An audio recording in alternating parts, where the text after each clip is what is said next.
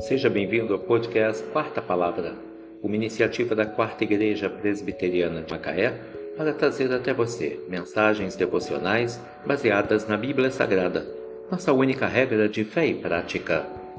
Nesta quinta-feira, 23 de março de 2023, veiculamos da quinta temporada o episódio número 82, quando abordamos o tema Gratidão, a Rainha das Virtudes. Entrai por suas portas com ações de graças e nos seus átrios com hinos de louvor. Rendei-lhe graças e bendizei-lhe o nome. Salmo 100, verso 4 Certa feita, Jesus curou dez leprosos. Desses, apenas um voltou para agradecer. Somente a esse Jesus disse: Vai, a tua fé te salvou.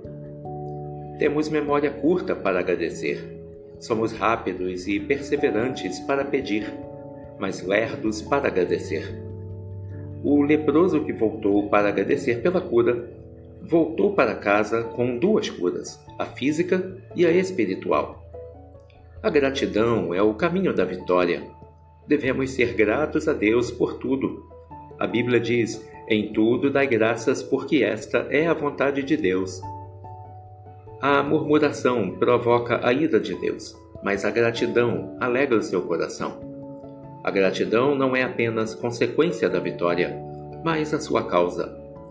Louvamos a Deus não depois que o inimigo fugiu, mas para ele fugir. Louvamos a Deus não apenas depois que a tempestade foi embora, mas para triunfarmos na tempestade. O sol sempre está brilhando no coração daqueles que agradecem. Você tem sido grato a Deus por tudo que Ele tem feito em você, por você e através de você? Entrai por suas portas com ações de graças e nos seus átrios com hinos de louvor. Rendei-lhe graças e bendizei-lhe o nome. Salmo 100, verso 4 Gratidão, a Rainha das Virtudes. Que Deus te abençoe.